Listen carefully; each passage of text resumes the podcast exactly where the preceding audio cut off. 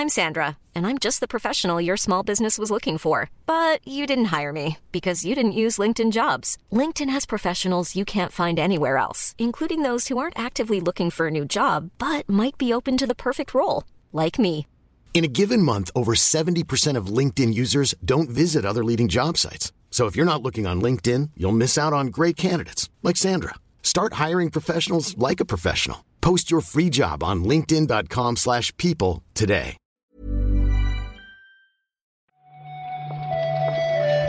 Buenos días, bienvenidas, bienvenidos a esta nueva recarga activa. Hoy es martes 14 de septiembre. Hoy toca conferencia de Apple, ¿eh, Marta? O presentación. Conferencia no, no es ya. Yo no entiendo cómo Apple no, no es el patrocinador de la recarga activa, porque de verdad, de verdad, tú estás ahí siempre al lío. Tengo una anécdota ¿eh? hoy de, de Siri, de hecho. que es que, es que está- estaba tan sobado esta mañana que me he puesto a hervir el arroz para hacer el tupper del mediodía. Y no había manera de, de que reconociera mi voz. El oye, oye Siri no funcionaba. Y he tenido que poner el temporizador a mano. ¿Tú te crees? ¿Tú te crees? Pep, ¿tú no ves eso decadente? Lo de poner Siri para hervir arroz. ¿Qué dice? Oye Siri cuenta atrás de 5 minutos. Esto, el futuro, el futuro es esto. Todo lo demás me da igual. El futuro es muy pocho, el futuro es muy pocho. Vamos a ver los juegos, va.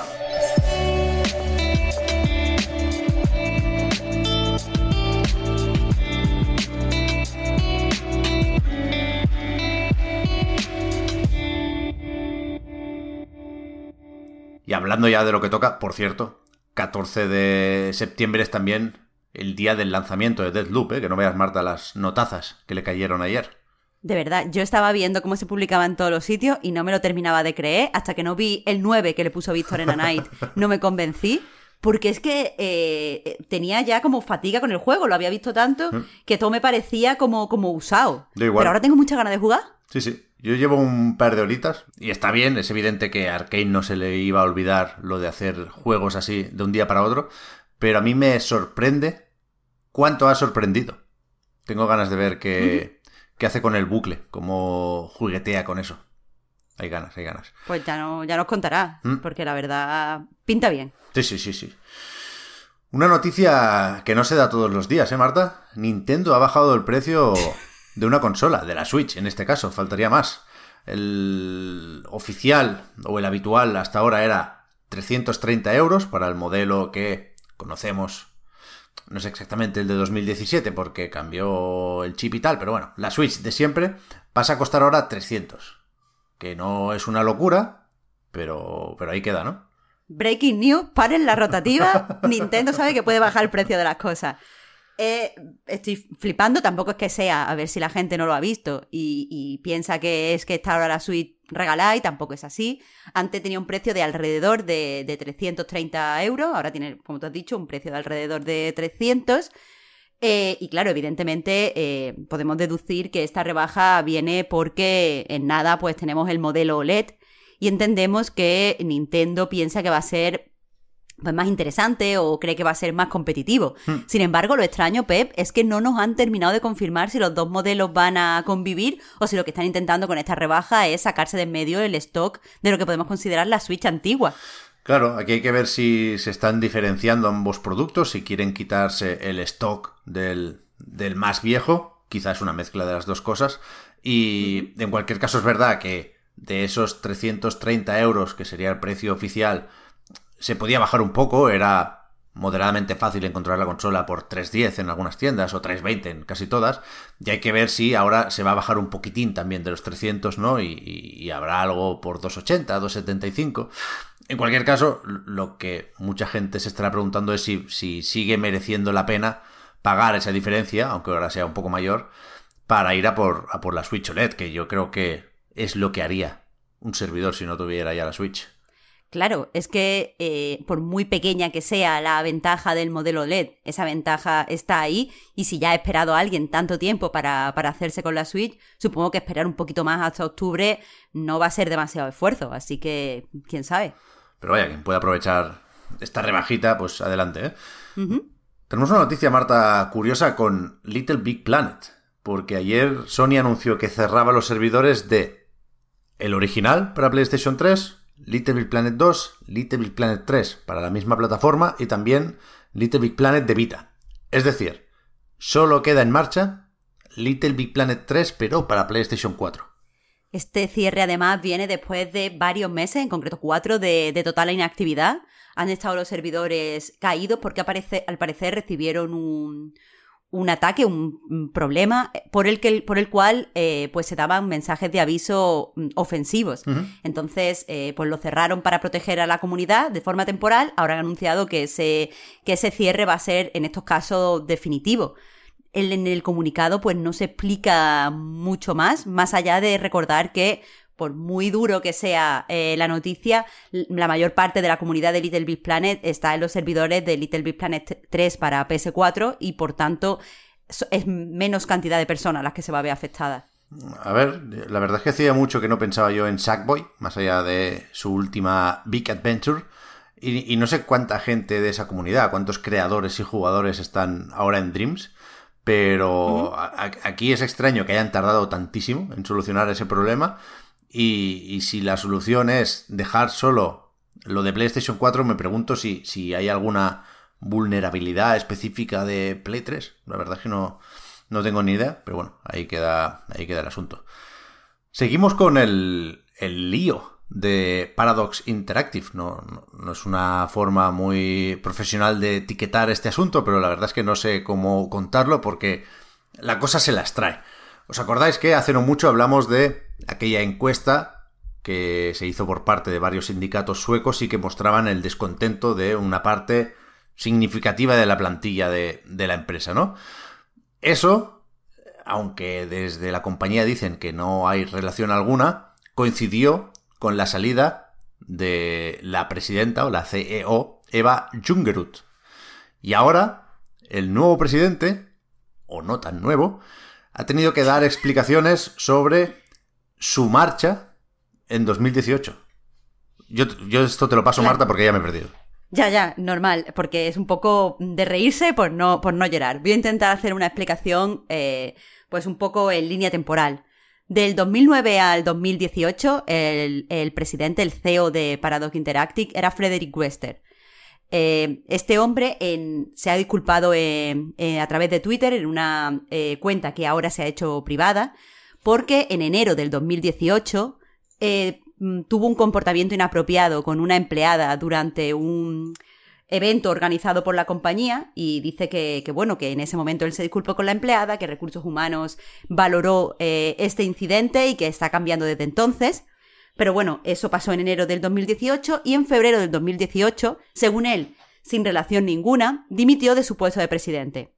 Como tú bien has dicho, Pep, en ese momento Eva Jungerut se, pues, la hicieron CEO. En ese momento ella estaba en, eh, en, la junta directiva. Entonces, pues, pues se intercambiaron. Wester pasó a la junta directiva, ella pasó a ser CEO y estuvo en la posición de presidente hasta el 1 de septiembre.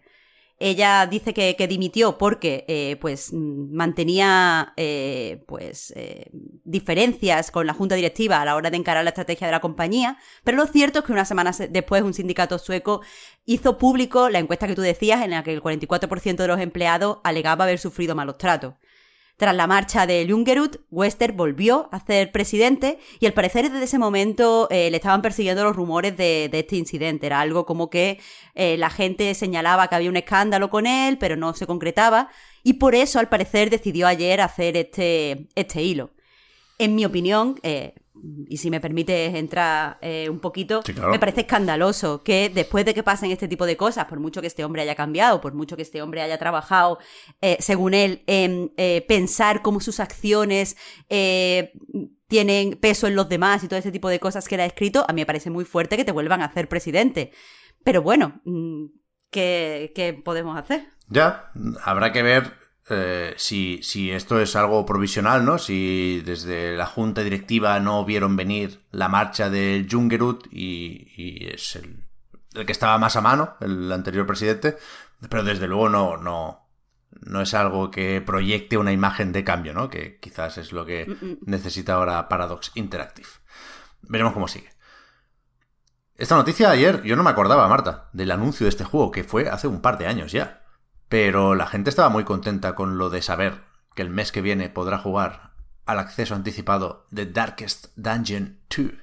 Y la verdad estuvo menos contenta cuando especificaron que este Early Access solo va a estar disponible en la Store de Epic Games. Ya, ya, ya, Pero bueno, quedémonos con lo positivo. El juego sale este año, no se ha dicho cuánto tiempo va a estar en fase de acceso anticipado, pero se supone que solo unos meses.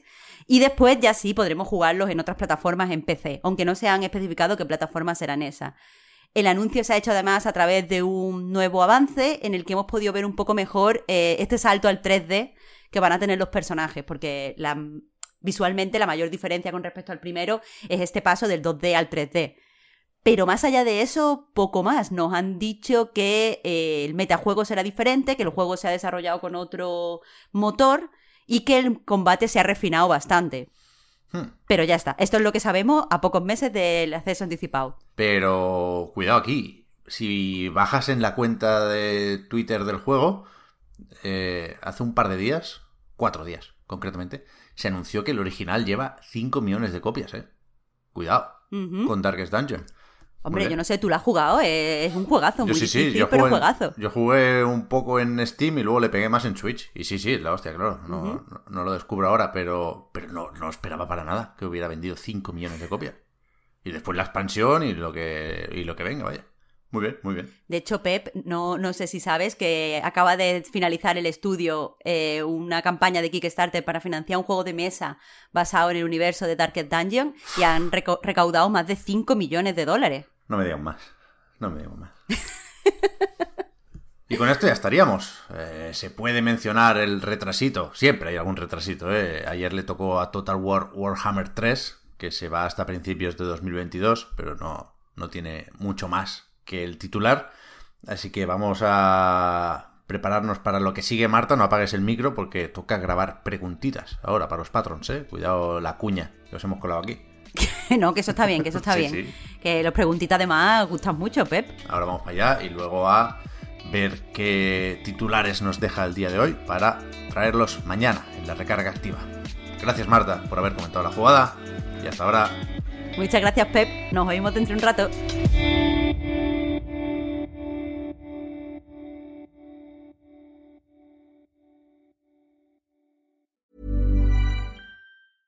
A lot can happen in the next three years. Like a chatbot may be your new best friend. But what won't change? Needing health insurance. United Healthcare Tri Term Medical Plans are available for these changing times. Underwritten by Golden Rule Insurance Company, they offer budget friendly, flexible coverage for people who are in between jobs or missed open enrollment. The plans last nearly three years in some states, with access to a nationwide network of doctors and hospitals. So, for whatever tomorrow brings, United Healthcare Tri Term Medical Plans may be for you. Learn more at uh1.com. Hi, I'm Daniel, founder of Pretty Litter. Did you know cats tend to hide symptoms of sickness and pain? I learned this the hard way after losing my cat, Gingy. So I created Pretty Litter, a health monitoring litter that helps detect early signs of illness by changing colors, saving you money and potentially your cat's life. Pretty Litter is veterinarian developed, and it's the easiest way to keep tabs on your fur baby's health right at home. Go to prettylitter.com and use code ACAST for 20% off your first order and a free cat toy. Terms and conditions apply. See site for details.